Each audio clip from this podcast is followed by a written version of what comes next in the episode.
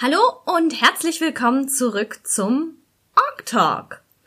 Heute wird es um New Hong Kong Story gehen. Wir haben nämlich mal wieder einen One-Shot ausprobiert und netterweise New Hong Kong Story bekommen. Heute sind mit dabei Banana Epic. Laura? wir müssen, die, wir müssen uns noch was für Ich habe kein Username in dem Sinne.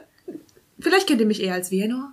Ja, Ja, stimmt, stimmt. ja, das wär's vielleicht. Äh, ja, und ich, Avola, führe euch wieder durch den ganzen Quatsch. Zumindest so weit wie möglich, denn viele Sachen wird euch heute Bananepik erzählen, die nämlich das Ganze vorbereitet hat, sich mit der Welt auseinandergesetzt hat und das Ding auch noch geleitet hat. Sozusagen ein Triple Kill. Oh mein Gott. Waren das überhaupt drei? Multikill. Oh wow. Wir sind alt. Wir sind müde. Das stimmt. Das sind wir. Beides. Also es wird ein sehr, sehr lustiger Podcast, was aber auch damit zusammenhängen könnte, wie New Hong Kong Story funktioniert und worum es geht. Warum erzählst du uns nicht, Bananepik, worum es denn bei New Hong Kong Story überhaupt erstmal geht? Grob gesagt ist New Hong Kong Story eine Spielception, weil die Spieler spielen Schauspieler, die in einem Film mitspielen. Das ist eigentlich grob gesagt, worum es in New Hong Kong Story geht. Man stelle sich vor, man wäre beispielsweise Jackie Chan und spielt als Jackie Chan in einem coolen Action, asiatischen Actionfilm mit. Rush Hour 3. Zum Beispiel, wenn man es in Comedy-Richtung machen will, dann Rush Hour 3. So wie wir. Genau, so, so wie wir. Im Endeffekt gibt es natürlich sehr viel mehr Genres. ne? Man hat auch das ganze Fantasy-Genre, wie ganzen klassischen. Ich habe den Titel jetzt vergessen. Hidden, Hidden Dragon Crouching, Tiger. andersrum. Hidden Nein. Tiger Crouching Dragon, oder? Nein, Crouching Tiger bin ich ziemlich sicher. Egal. Crouch- Ihr Ja, wisst, okay. was wir meinen. Das ist diese Dreier, das ist eigentlich sogar eine Triologie. Triologie. Tri Trio, nee, ja. Eine Triologie ist das. Eine Triologie. Okay, wir bleiben bei Triologie. Jedenfalls bietet ähm, das Regelwerk mehrere Genres. Wie gesagt, klassischer Action-Film mit coolen Martial Arts Moves und klassischer Fantasy-Film mit coolen Martial Arts Moves. Es geht eigentlich nur darum, dass man so viele Stunts wie möglich und so viele coole Moves wie möglich in diesen Film packt. Das Coole daran ist, ist, dass man halt, ähm, man könnte es in lange Abenteuer machen, je nachdem, wie lang der Film ist beispielsweise. Man könnte einen Kurzfilm daraus machen, dass es nur eine Session ist, nur ein One-Shot, wie wir es gemacht haben. Man könnte daraus eine Serie machen, wenn man möchte. Das würde dann ganz darauf ankommen, was die Schauspieler und der Regisseur sich so überlegen. Der Spielleiter in dem Sinne spielt halt den Regisseur und leitet den Film. Das war's eigentlich auch so ziemlich. Die Schauspieler selbst können sich aussuchen, ob sie aus welchem asiatischen Land sie kommen wollen. Es geht auch, dass man einen westlichen Schauspieler spielt was für dieses Filmgenre allerdings schon merkwürdig ist. Also da muss man sich schon gut was überlegen, warum da jetzt ein blondes Mädchen mit dabei ist. Was mir dazu einfällt, dadurch, dass ich es nicht gelesen habe, gibt es denn die Möglichkeit, dass einer der Schauspieler auch den Bösewicht spielt? Natürlich. Weil dann würde es, das klingt jetzt blöd, ich weiß, aber dann würde es Sinn machen. Ja. Weil in all Zum diesen, Beispiel, genau, das, diesen wurde- genau das wurde halt vorgeschlagen, dass dann irgendein blonder Typ da steht, der der Bösewicht ist. Ein Hans heißt, keine Ahnung. der klassische, der klassische klassische Bösewicht. Bösewicht. Könnte Hans. natürlich auch einfach ein Verräter sein. Hans Dabei Gruber. Genau, deswegen kam ich auf Hans. Ach, Hans. Der klassische Bösewicht. No offense gegenüber irgendjemandem, der Hans heißt. Es geht mir nur um den Hans aus Stirb langsam, okay? Genau. Es ging um nichts anderes. Es ging nur um Hans Gruber. Der beste Hans ever. Das ist, also das ist jetzt grob die Welt. Ob, ob man das Filmset jetzt in Hongkong setzt, in Tokio, in Shanghai oder sonst irgendwo, von mir aus auch in Amerika, in Hollywood, das geht ja natürlich auch.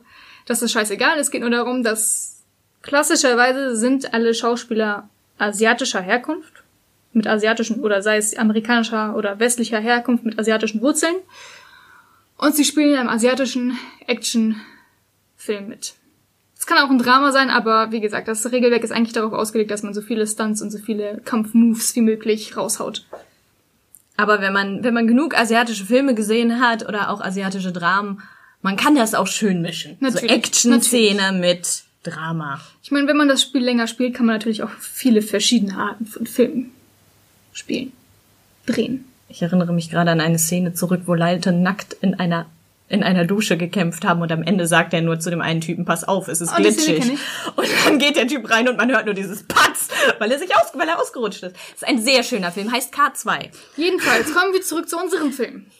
Wir haben in unserem One-Shot nämlich den Kurzfilm Under Fire gedreht, den es, ähm, wie einige vielleicht sogar wissen, dieses Jahr 2018 äh, zum gratis Rollenspielentag gab. Das heißt, wir haben ein ko kostenloses Kurzabenteuer, sage ich jetzt mal, schon mitbekommen in unserem kleinen Care Package von New Hong Kong Story.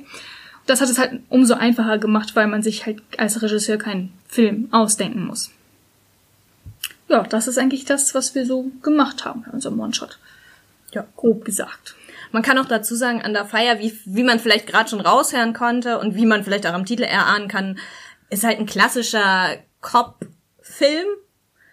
Alle spielen in, in irgendeiner Art und Weise, alle Schauspieler, alle Rollen haben, haben irgendwas mit Cops zu tun und man kämpft halt dann gegen Bösewichte. Ihr wart auch eigentlich alle Genau, Cops. wir waren ihr, auch Ihr hattet Cops. nicht nur mit Ja. Cops zu tun, ihr Ja, wart ich alle weiß Cops. jetzt nicht, ob wir alle Wir waren so, so Cops, wir waren ganz offensichtliche Cops oder Undercover-Cops, aber wir waren Genau. alle Cops. Ja. Zur Story, was soll ich da großartig verraten? Es geht darum, dass die Cops, die Mafia-Bosse, die einen Drogendeal planen, einfach überführen wollen. Und das geht natürlich schief und dann wird rumgeballert und rumgeboxt und rumgetreten und ja. Den Rest könnt ihr euch selbst anschauen. Denn immerhin, wie gesagt, es ist ein gratis Abenteuer und das findet ihr auch online. Einfach zum Download. Aber dazu später mehr. Was für uns, glaube ich, ganz wichtig war, war, wir hatten vorgefertigte Charaktere, aus denen wir uns aussuchen durften, wen wir spielen wollen. Und wir haben jetzt gerade auch eins dieser, dieser Charaktersheets vor uns und Laura kann uns ja mal ein bisschen was dazu erzählen, was da so draufsteht und was man, was ist vielleicht auch was so ein, so ein Charakter, weil man muss bedenken, es gibt zwei Seiten. Es gibt einmal den Schauspieler und es gibt einmal die Rolle, die er spielt. Und ähm, auf dem Schauspielerbogen stehen halt bestimmte Sachen. Das wäre so die Rolle, mit der man auch immer wieder neue Filme machen könnte. Und dann bekommt man für seinen Schauspieler halt unterschiedliche Rollen. Was macht es denn so anders zu anderen? Oder was fandest du daran auch spannend oder etwas komisch vielleicht? Also komisch fand ich jetzt eigentlich nichts unbedingt. Ähm, man hat die meisten Sachen, also die meisten Sachen haben eigentlich eher einfach nur andere Namen bekommen. Treffer und Chi-Punkte und so etwas ist man, gut, es sind halt Gesundheitspunkte oder Mana-Punkte oder wie auch immer man das dann Dazu bezeichnen aber möchte. Trefferpunkte heißt es auch im deutschen D&D. Ähm, ja, aber das habe ich nie äh, angeschaut oder nur Englisch. Points. Treffer. Hitpoints. Ja, ist mir schon klar. ähm, genau, was halt sonst noch mich erinnert hat, waren auch die Vor- und Nachteile, ähm, dass man das ja durchaus bei Fate drinne hatte, dass man Quirks hat, die mal gut sein können, aber manchmal auch äh, rollenspieltechnisch die das Leben schwerer machen können. Ich glaube, wir hatten jetzt zwar nur einen Charakter, der auch na also Nachteile in Anführungszeichen hatte, aber das kann bei der äh, Schauspielerrolle durchaus auch vorkommen. Na gut, die Liste von Filmen ist wahrscheinlich wichtig, damit die Schauspieler untereinander vielleicht ein bisschen bonden, wenn man gerade nicht in einem Film ist. Dann kennt man sich zum Beispiel, weil man zusammen in die Lotusprinzessin äh, schon dabei gewesen ist. Oder man bei denselben Awardshows gewesen ist oder etwas in der Richtung. Genau, ansonsten gibt es auch eine schöne Liste von Fertigkeiten, die abhängig davon sind, wie die Attributwerte aussehen. Eigentlich ist das Charakterblatt sehr selbsterklärend. Da wird auch sogar nochmal unter jedem Wert gezeigt, wie es ausgerechnet wird. Also es war wirklich nicht. Selbst wenn man das selbst zusammenstellen würde, ist es nicht kompliziert oder schwer Ja, zu begreifen. Wie man einen Charakter erstellt, ist, dass man, ähm, man hat so- sogenannte Star-Room-Punkte. Die erhält man von Anfang an, erhält man eine gewisse Anzahl, die man halt auf Attribute, Fertigkeiten und weitere, auf die Vor- und Nachteile und Fähigkeiten halt ausgeben kann. Und für die Martial Arts Künste, die man erlernen muss. Jeder Schauspieler muss tatsächlich eine Martial Art kennen. Dafür bekommt man am Anfang aber auch extra Punkte, damit man nicht sozusagen den Stamm der Star-Room-Punkte ausgeben muss, sondern bekommt, glaube ich, nochmal extra 15 Punkte oder so, damit man die in die, in die Martial Arts Fähigkeit einsetzen kann. Und ja, und diese Star-Room-Punkte werden dann ausgegeben. Jedes, jede Fertigkeit oder Attribut kostet natürlich anders. Das muss man dann bei der Charaktererstellung ähm, dann sehen. Und ja, und sobald man eigentlich die ganzen Attribute und Fertigkeiten hat, ähm, erklären sich halt auch andere Dinge, selbst wie Angriffe und Verteidigung und sowas. Das wird dann alles meistens automatisch geklärt. Nach jedem Film bekommt man darum Punkte. Meistens für Leistung und Stunts vor allem. Wir hatten ja gegen Ende auch ein paar Stunts, wo es dann darum ging, ähm, der Schauspieler erklärt, was er machen möchte. Und der Regisseur entscheidet dann, wie, die, wie hoch die Schwierigkeit ist. Schafft der Schauspieler den Wurf, dann bekommt er Starum-Punkte im Wert der Schwierigkeit. So sammelt man, glaube ich, am einfachsten Punkte in Filmen. Ein Beispiel wäre halt, hinter dir explodiert die gesamte Wohnung und du sprintest durch ein Glasfenster durch und springst auf das Dach Genau. vom nächsten Gebäude. Was in der Richtung, also wirklich was actiongeladen ist. Ganz genau, das wäre halt ein Stunt. Ich glaube, einer von uns oder eine von uns hatte auch den Vorteil Stunt-Double. Die hat halt automatisch alle Stunts bestanden. unfair. Ja, aber so ist das. Mit den richtigen Starum-Punkten, wenn man sich die richtigen Vorteile kauft. Ich glaube, nur einmal pro Session durfte sie es Das machen. kann gut sein. Aber einmal pro Session konnte, konnte sie, beziehungsweise er, weil die meisten Charaktere waren oder Schauspieler waren ja männlich, konnte er einen Stunt-Double herbeirufen und es hat einfach funktioniert. Was hattest du denn so für Vorteile, Laura? Ja, viele davon habe ich leider nicht einsetzen können in dem äh, genau dem Szenario. Also ich hatte zum Beispiel einen Vorteil, der nannte sich blind kämpfen. Und naja, da steht eigentlich nur bei, dass es den Malus um eine Kategorie reduziert. Wahrscheinlich ist es halt ein Vorteil, der sich dann zeigt, wenn Rauchbomben geworfen Genau. werden oder Oder wenn es in einem nebligen Wald ist oder wo auch immer. Genau. Dann hatte ich einen weiteren Vorteil, der nannte sich Cut, was mir einfach eine zusätzliche Möglichkeit gegeben hat, einen Würfelwurf zu wiederholen. Sei es jetzt ein Patzer oder ich war mit dem Wurf an sich nicht zufrieden, konnte ich einmal pro Session extra Cut rufen, ohne dafür Take-Two-Punkte ausgeben zu müssen, die Genau. auch ziemlich äh, Die man auch mit sind. Starum-Punkten kauft. Take-Two-Punkte sind Punkte, die man pro Szene, glaube ich, sogar ausgeben kann. Wenn man halt ein Wurf, wenn ein Wurf nicht gelungen ist oder einem der Wert nicht gefallen ist oder man einen Patzer hatte, konnte man einen Take-Two-Punkt einsetzen, um noch einmal zu würfeln. Ich hatte außerdem Waffentraining, was ich mir leider ein bisschen zu lange aufgespart hatte. Waffentraining hätte mir plus vier Schaden mit einer Waffe gegeben in einer Szene. Ich wollte halt eigentlich das benutzen, um auf mein Hauptziel zu schießen, aber leider bin ich ja gar nicht in seine Nähe gekommen. Fail. Und G-Flow hatte ich auch noch. Ich konnte pro Runde 20, äh, 25 Chi-Punkte ausgeben. Der Standard liegt eigentlich bei 20 Chi-Punkten. Genau. Chi-Punkte sind dafür da, dass man Fähigkeiten wie die Martial Arts Fähigkeiten zum Beispiel anwendet. Bei vielen der Kampftechniken steht dahinter, wenn man jetzt diesen Kick ausüben will, muss man fünf Chi-Punkte zum Beispiel bezahlen. Und die kann man sich, wobei das das Attribut ist, ne? Ja, Chi ist das Attribut und dann werden sie ausgerechnet und da kann man halt auch natürlich Starum-Punkte reinpacken und alles. Dann zur Rolle. Ja, also meine Filmrolle jetzt in Under Fire war äh, hm, Lung Wei Wang. Stimmt, das ist einer der schwierigeren Namen. Ähm, und das war ein Inspektor, First Class des Ministry of Public Security. Und ich habe mit einer der Hauptrollen zusammengearbeitet, die Ah Feng hieß. Und habe seine, seinen Undercover-Einsatz koordiniert. Ich war eigentlich seine Kontaktperson für die Dauer seines Einsatzes. Und ähm, ja, gemeinsam mit Ah Feng wollte ich äh, den Drogenhändler Jin Matsuda aus dem Weg räumen, an den ich nie rangekommen bin. Was hat denn die Rolle dir noch für Vorteile oder was für Fähigkeiten hast du durch sie bekommen zum Beispiel? Weil das Coole ist, man ist als Schauspieler, hat seine eigenen Fähigkeiten, aber die bestimmten Rollen geben einem auch nochmal zusätzliche Vorteile für den Film. Genau. Also man hat ja als Schauspieler Fertigkeiten, in denen man mehr oder weniger gut ist. Die können aber in einem äh, Film verbessert werden, weil die Rolle es einfach besser kann als man selbst eigentlich.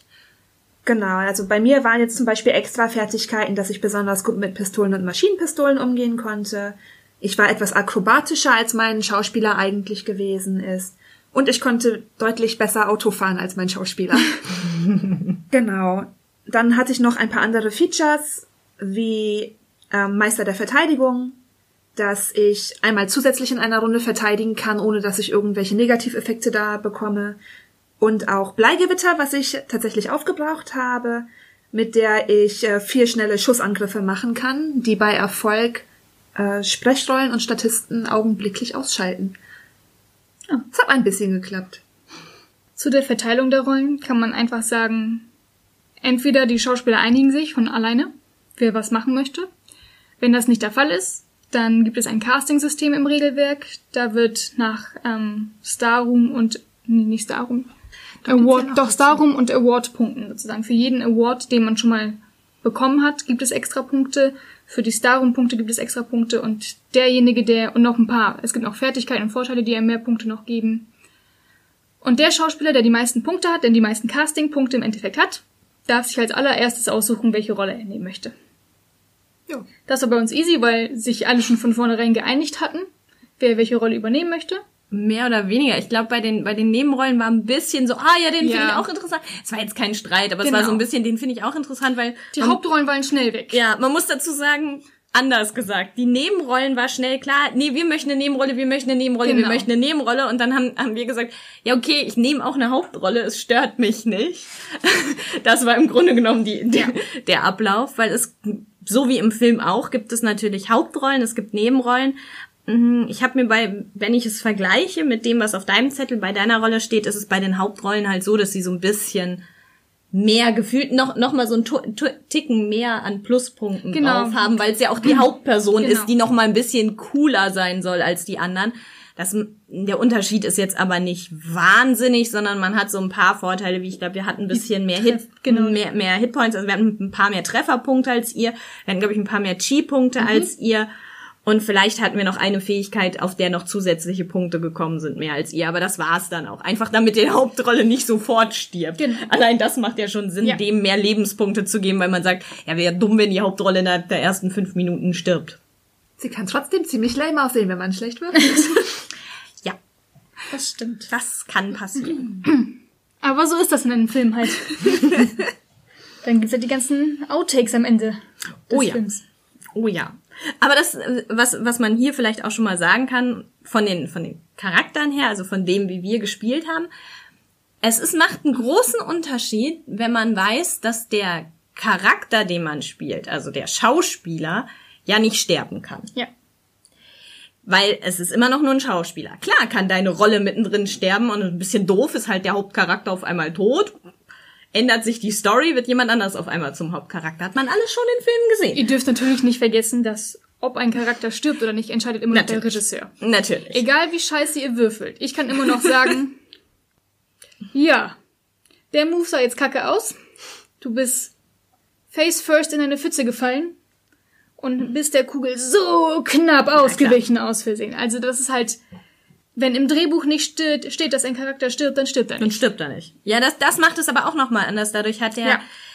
dadurch ist deine Rolle als, als in dem Fall Regisseur und nicht Spielleiter nochmal eine ganz andere als sonst, weil du noch mehr, noch mehr als Regel drin hast, du kannst machen, was du möchtest. das, das macht man stimmt. ja sowieso schon immer. Darum würfelt man ja normalerweise auch hinter dem, hinter dem Spielleiterschirm, weil man manchmal sich einfach denkt, ah, es wäre jetzt echt dumm, wenn die sterben. Oh, ich habe eine 20 gewürfelt. Hast du äh, 10? AC? Nein? Komisch, du bist nicht getroffen. Aber hier ist es so, du kannst sie trotzdem treffen lassen und dann sagen, naja gut, dein Charakter rollt halt zur Seite rechtzeitig.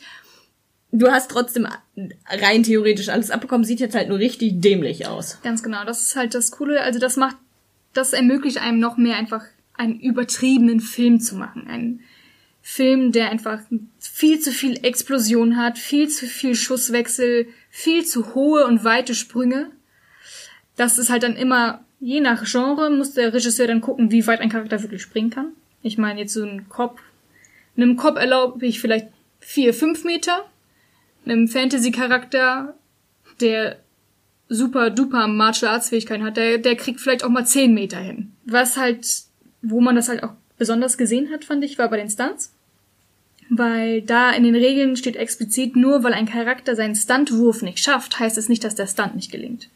Das heißt, hätte einer von euch seinen Stunt nicht geschafft, den Wurf, hätte ich trotzdem sagen können, okay, der Stunt gelingt, er sieht auch gut aus, aber du kriegst die Punkte dafür nicht, weil du den Wurf nicht geschafft hast. Ganz einfach. Da kann ich halt natürlich auch je nachdem sagen. Oder wenn es wirklich ein Patzer ist zum Beispiel, dann wird da ein Schnitt gemacht und dann ist der Schauspieler halt gesprungen aber man sieht es im Film nicht, weil der Stunt halt nicht gelungen ist. Das heißt, da ist ein Schnitt und dann ist der Schauspieler schon auf der anderen Seite und dann ist es in den Outtakes vielleicht zu sehen, wie der Spieler gegen die Wand fliegt, wie bei Tom Cruise bei Mission Impossible. Ja, genau. halt diese klassischen, diese klassischen Line, Line Art, Line Works. Den Outtake gucke ich mir gerne an. Was natürlich am meisten Arbeit für den Regisseur ist, ist die Vorbereitung. Weil wenn man gerade nicht einen Film oder ein Abenteuer zur Verfügung hat, dann muss man sich halt einen Film überlegen. Das ist ganz cool, dass das Regelwerk so, also hinten eigentlich so eine Indexseite hat, wo ganz viele klassische Filme gezeigt werden, auf, aufgelistet sind. Dass man sich wenigstens Inspiration holen kann. Sei es, man kann natürlich auch sagen, wisst ihr was, wir, wir machen jetzt einen Rush-Hour-Film. Wir ziehen das durch, wir machen genau dasselbe, was Jackie Chan und Will Tucker, glaube ich, gemacht haben. War das Will Tucker? Chris. Chris Tucker. Was ist denn mit meinem Vornamen heute. Ich, hab, ich hab's heute nicht mit Vornamen. Herr Tucker. Wir nennen ihn Herr einfach nur Tucker. Herrn Mr. Tucker. Tucker. Mr. Tucker. Chris Tucker. So. Naja. Oder halt was ganz anderes. Das ist halt so das, was am meisten Arbeit kostet. Es ist einfach die Vorbereitung des Films, dass der Regisseur auch weiß, wann was passieren muss. Mhm. Es muss nicht komplett ausdetailliert sein. Man kann sehr viel improvisieren, aber man muss eigentlich so ein paar Punkte haben, wo was passiert, was in dem Abenteuer ähm, Under Fire auch mit drin ist. Es ist grob erklärt, wer dabei ist, welche Rollen da sind, was sie machen, wie die Gegend, wie das Set aussieht, was da alles für Gebäude und sowas sind. Und dann ist eine Timeline, was nach und nach einigermaßen passiert. Dass da halt auch allein, ich glaube, die ist eine DIN A3-Seite, glaube ich. Und du hast einfach erstmal die Hälfte davon ist eigentlich nur Erklärung, welche Charaktere dabei sind und welche Gebäude da sind, wie das alles aussieht. Dann ist ein Viertel davon das Intro, was gerade passiert, dass die Parteien alle irgendwie gerade da ankommen und der Drogendeal abläuft. Und das letzte Viertel ist erst der Film selbst, der, der Action-Teil. Und da sind dann so ein paar Sachen, okay, wenn das und das passiert, holen die und die ihre Waffen raus, wenn das und das passiert, kommt das und das und so nach paar Runden sollte das und das passieren und am Ende passiert ungefähr das. Es ist kurz und knackig gehalten, aber meiner Meinung nach mehr als genug, um diesen Kurzfilm zu machen. Und das ist eigentlich ganz schön gemacht. Ähm, je nachdem, wie lang der Film ist, muss das natürlich anders aussehen. Oder die Folge einer Serie oder wie auch immer. Im Endeffekt ist es ja eigentlich auch nur eine Session, die man zusammen mit den Charakteren spielt. Das heißt, da kommt auch, kommt auch immer Input von den Schauspielern und Improvisation halt. Ja, aber das Schöne ist ja dadurch, dass es ein Film ist, hast du anders als sonst, wo du normalerweise spielen wir immer mit, mit Charakteren, wo der Charakter selber einen eigenen Kopf hat. Genau. Das haben sie ja hier im Endeffekt nicht, weil es ja, weil es ja Charaktere in einem Film sind, weil es Rollen sind, die sie spielen. Das heißt, niemand würde sich komisch fühlen, wenn man sie in eine gewisse Ecke drängt, weil man sagt, das muss jetzt gleich passieren. Es ist ein Film. Es ist klar, dass das jetzt gleich, auch wenn, wenn du als, als Spieler nicht weißt, dass das jetzt gleich passieren muss, weil wir natürlich vorher die Plotpoints nicht kennen, fühlst du dich aber nicht wie sonst in der Ecke gedrängt oder als würdest du einem Schlauch folgen. Ja. Weil es ist ein Film. Natürlich ist ein Film ein Schlauch. Kein Schauspieler sagt mittendrin, ach, weißt du was, ich habe keinen Bock mehr zu schießen, ich will jetzt eine Liebesszene drehen. Wäre halt unpassend. Ja. Und wer, dann würde halt der Regisseur sagen, nee, ist nicht. Genau. Geht nicht, passt nicht. Es muss gleich was anderes passieren. Die explodiert jetzt gleich, die hübsche Frau. Genau. So steht's im Drehbuch. Und das widerspiegelt sich halt auch ein bisschen in den Regeln, weil die Regeln, es gibt Regeln, die man einigermaßen befolgen muss, aber sie sind sehr simpel gehalten. Also das Wichtigste ist, man würfelt mit einem W20. Ähnlich wie bei Paranoia. Ist denn, ist je niedriger, desto besser. Das heißt, eine 1 und eine 2 sind ein kritischer Erfolg. Eine 19 und eine 20 sind kritische Patzer. Und ähm, den Wert, den man treffen muss, ergibt sich halt aus Attributen und Fähigkeiten. Das heißt, wenn man jetzt zum Beispiel Erste Hilfe machen, einen Erste-Hilfe-Wurf machen möchte, dann muss man auf Wisdom, also Weisheit und Erste Hilfe würfeln. Was in deinem Fall jetzt eine 6 wäre. Das heißt, man muss unter der 6 oder niedriger schaffen und dann hat man die Erste Hilfe geschafft. Mehr muss man zu den Regeln nicht unbedingt wissen, weil man wirklich eigentlich je nach Drehbuch alles machen kann. Auch Distanzen sind sehr flexibel gehalten dass man jetzt nicht abzählen muss, okay, ich kann 30 Fuß gehen, das sind insgesamt sechs Kästchen, oh, ein Kästchen mehr wäre perfekt. Dann sitzt der Dreh Regisseur nicht davor und sagt sich, "Mm, schade, das eine Kästchen fehlt jetzt leider, kannst den Move erst nächste Runde machen. Nein, so funktioniert das nicht. Dann sagt der Regisseur, du kannst die ganze Strecke, es sind ja keine 100 Meter mehr, die du laufen musst, nein, Du läufst diesen einen Schritt mehr und dann schaffst du es. Das Buch selbst bietet ein so das grobe Regelwerk. Also wie gesagt, Kampf und Spiel ist halt wirklich, glaube ich, auch der kleinste Teil in dem Buch. Es fängt an mit einem relativ großen Teil von der Charaktererstellung, wie Mhm. man Punkte verteilt, was man alles erlernen kann, Fertigkeiten und so weiter. Dann kommt ein relativ großer Teil mit ähm, den Waffen, die man haben kann. Mhm. Und dann ein sehr großer Teil mit den verschiedenen Martial Arts Mhm. Techniken, die je nach, ich, ich glaube, ich weiß gar nicht mehr, wie viele Stufen die jetzt insgesamt hatten. Die Stufen muss man natürlich auch mal kaufen. Und pro Stufe gibt es ungefähr fünf Moves maximal. Meistens auch nur zwei oder manchmal auch nur zwei oder drei. Aber da steht dann alles mit da drin. Und dann der Rest ist eigentlich nur Filmbeispiele. Es werden sogar, es gibt sogar Namensbeispiele, falls man keine asiatischen Namen kennt und irgendwo Inspiration braucht. Ja. Und das ist auch wirklich alles, was man braucht. Mehr braucht man einfach nicht. Was ich ja faszinierend fand, wo wir gerade bei den bei diesen Kampfdingern war, ich bin mir ziemlich sicher, dass sie sie haben zum einen werden sie die korrekten Namen benutzt haben, ganz aus, ohne ja. Frage. Sie benutzen auch die korrekten Namen für die einzelnen Kampfsportarten, Ja. Kampfkünste. Und für die Awards. Und für die Awards, das haben wir auch rausgefunden, man hat uns auch gesagt, sogar die Awards, die unten drunter stehen, ich wäre mir sogar nicht mal sicher, ob die Filme nicht sogar stimmen. Das weiß ich nicht. Da könntest du Probleme, copyright-mäßig Probleme Das stimmt, haben. aber zumindest, zumindest die Awards passen, die, die Kampffähigkeiten passen, die, die Kampfarten passen und die Beschreibungen unten drunter sind so gemacht, dass du immer ganz genau weißt, was passiert. Genau. Also es ist, es ist in der Hinsicht faszinierend, als dass du nachher natürlich auch diese klassischen Sachen hast, wie du springst in die Luft und haust jemanden aus der Luft einen Ellbogen ins Gesicht. Dafür gibt es einen bestimmten Begriff. Das heißt in unterschiedlichen Kampfsportarten unterschiedlich, weil Taekwondo und was weiß ich sind sich ähnlich, haben aber einen unterschiedlichen Namen dafür. Auch das wurde mit aufgenommen. Und es wird halt ganz genau beschrieben, wie das aussieht und wie das funktioniert. Und manchmal, und das ist dann wiederum der Spielaspekt, das eine ist so der Weltaspekt, das andere der Spielaspekt, manchmal gibt das halt, passiert danach noch was Besonderes. Also es gibt einen simplen Schlag, der jemandem einfach nur Schaden macht. Oder du machst den Schlag halt so, dass du ihm dreimal kräftig gegen die Brust schlägst und er deshalb fünf Meter weit noch nach hinten fliegen kann. Oder der Klassiker, du triffst ihn genau da, wo irgendwelche Nervenenden zusammenlaufen und er kann ein Körperteil nicht mehr benutzen. Genau. Oder er ist komplett gelähmt. Also, da gibt's auch noch Sondereffekte, die waren eigentlich auch ganz cool. Die muss, dafür musste man dann, musste man es schaffen, man musste noch mal einen bestimmten Wurf machen. Natürlich fu- funktionieren die nicht von jetzt auf gleich. Es ist ähnlich wie bei allen anderen Sachen auch. Je stärker der Zauber oder halt in diesem Fall die, die Kampffähigkeit ist, desto mehr andere Sachen spielen natürlich auch noch mit da rein. Desto mehr Chi-Punkte muss man auch ausgeben, um diesen Move überhaupt machen zu können. Aber das war, man hatte auf jeden Fall beim Lesen ein gutes Verständnis dafür, was bildlich passiert. Ja, es wurde sehr detailliert beschrieben, auch bei einigen Schlägen. Also ich hatte jetzt das äh, Hungar Kung Fu, wo dann auch genau beschrieben wurde, in welcher Position sich die Hand oder die Finger befinden, damit man sich das richtig genau vorstellen kann. Wenn man also, es war irgendwie eine Art Leopardenschlag, der glaube ich bei mir auf Stufe 2 gewesen ist, der dann wirklich äh, beschrieben hat, wie die Finger geformt sind, um quasi eine Art Klaue zu bilden, mit der man wirklich jemanden durchs Gesicht reißen kann, etc. Also es ist schon alles sehr bildlich, damit man Ja, auch eine Vorstellung Fall. davon hat. Vor allem für Leute, die sich in asiatischen Gefilden nicht so gut auskennen, gibt's auch ein ganzes Kapitel mit Städten. Dass man, Sehr gut. wo beschrieben ist, wie sieht Hongkong aus? Was gibt es für besondere Orte in Hongkong zum Beispiel, wo man einen Film spielen lassen könnte?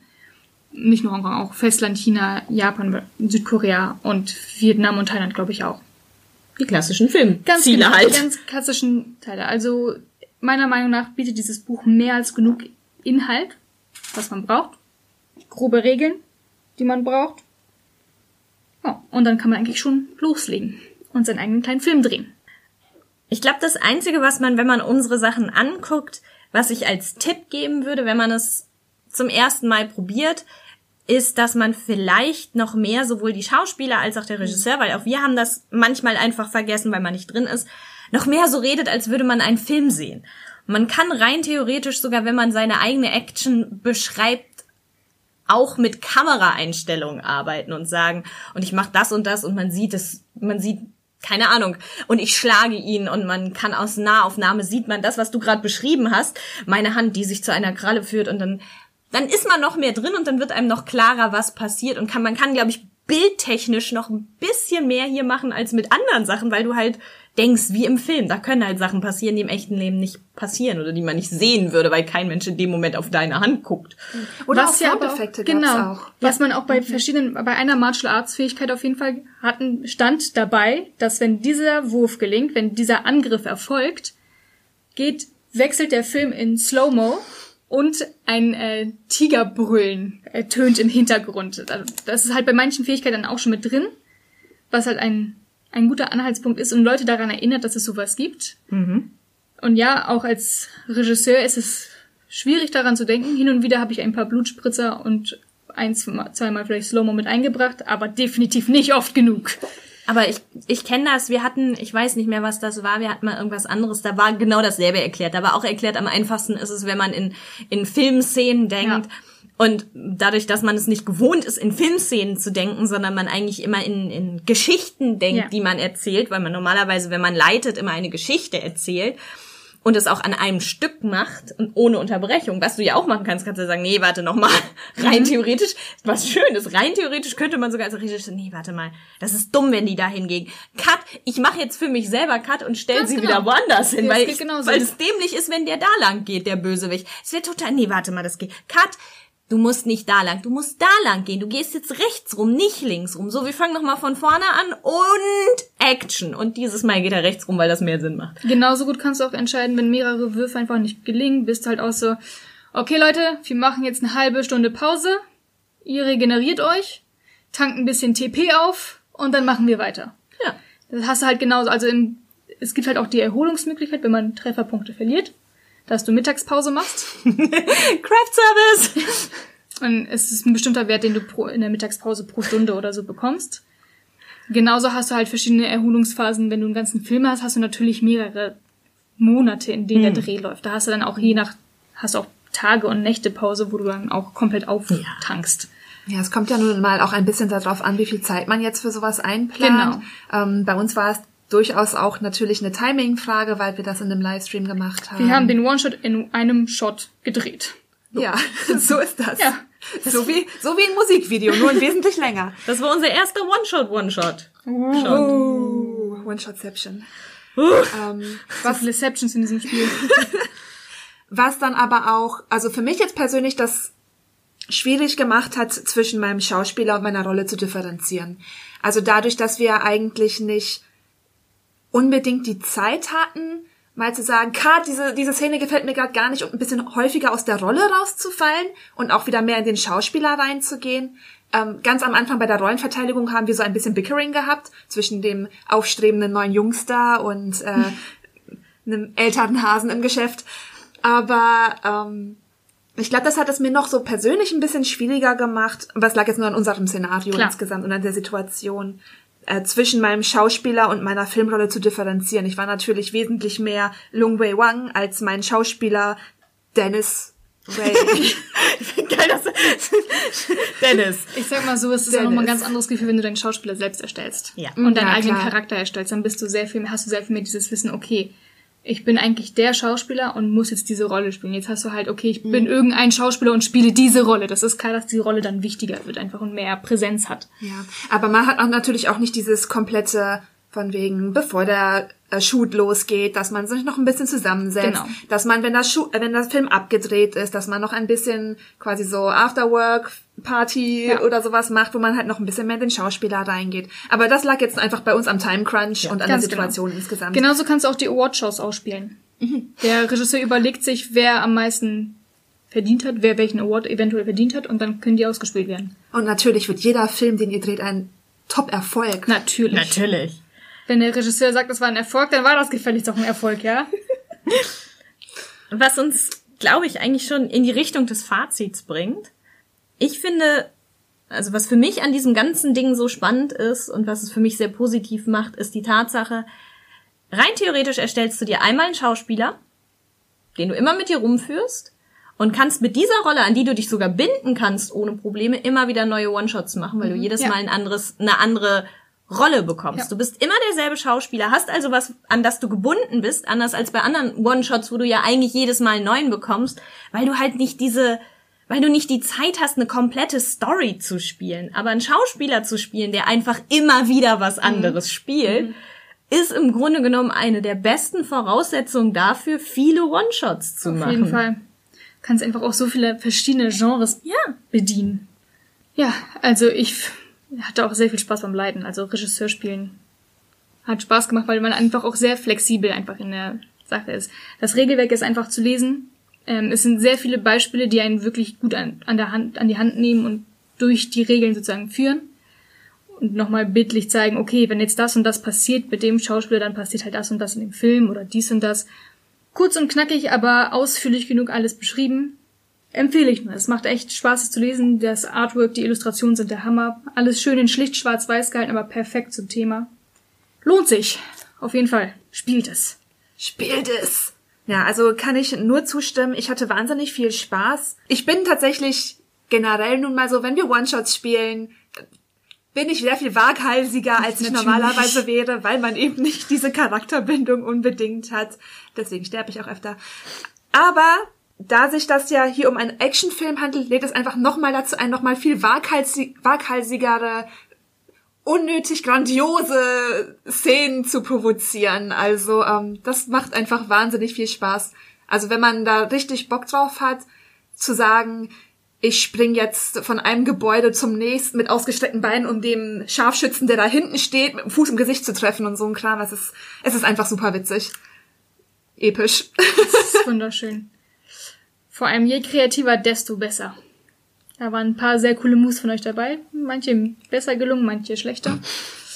Aber Manche war Ideen waren Fall- gut, manche Würfe nicht. ja, ja, so ist es doch leider immer. Bringt einfach verrückte Ideen ein, ob äh, der Regisseur sie zulässt oder nicht, ist halt eine andere Sache, aber mal sehen. Vielleicht äh, könnt ihr ihn ja überzeugen davon, dass dieser Move jetzt unbedingt notwendig ist. Und das Beste daran, wenn ihr es ausprobieren wollt, okay, das Regelwerk selbst gibt's natürlich nicht kostenlos, aber es kostet nicht viel. Es sind 25 Euro, die ihr für dieses Regelwerk ausgibt. Und wie gesagt, es, ist, es lohnt sich. Es sind, lasst mich kurz nachschauen, 25 Euro für 329 Seiten.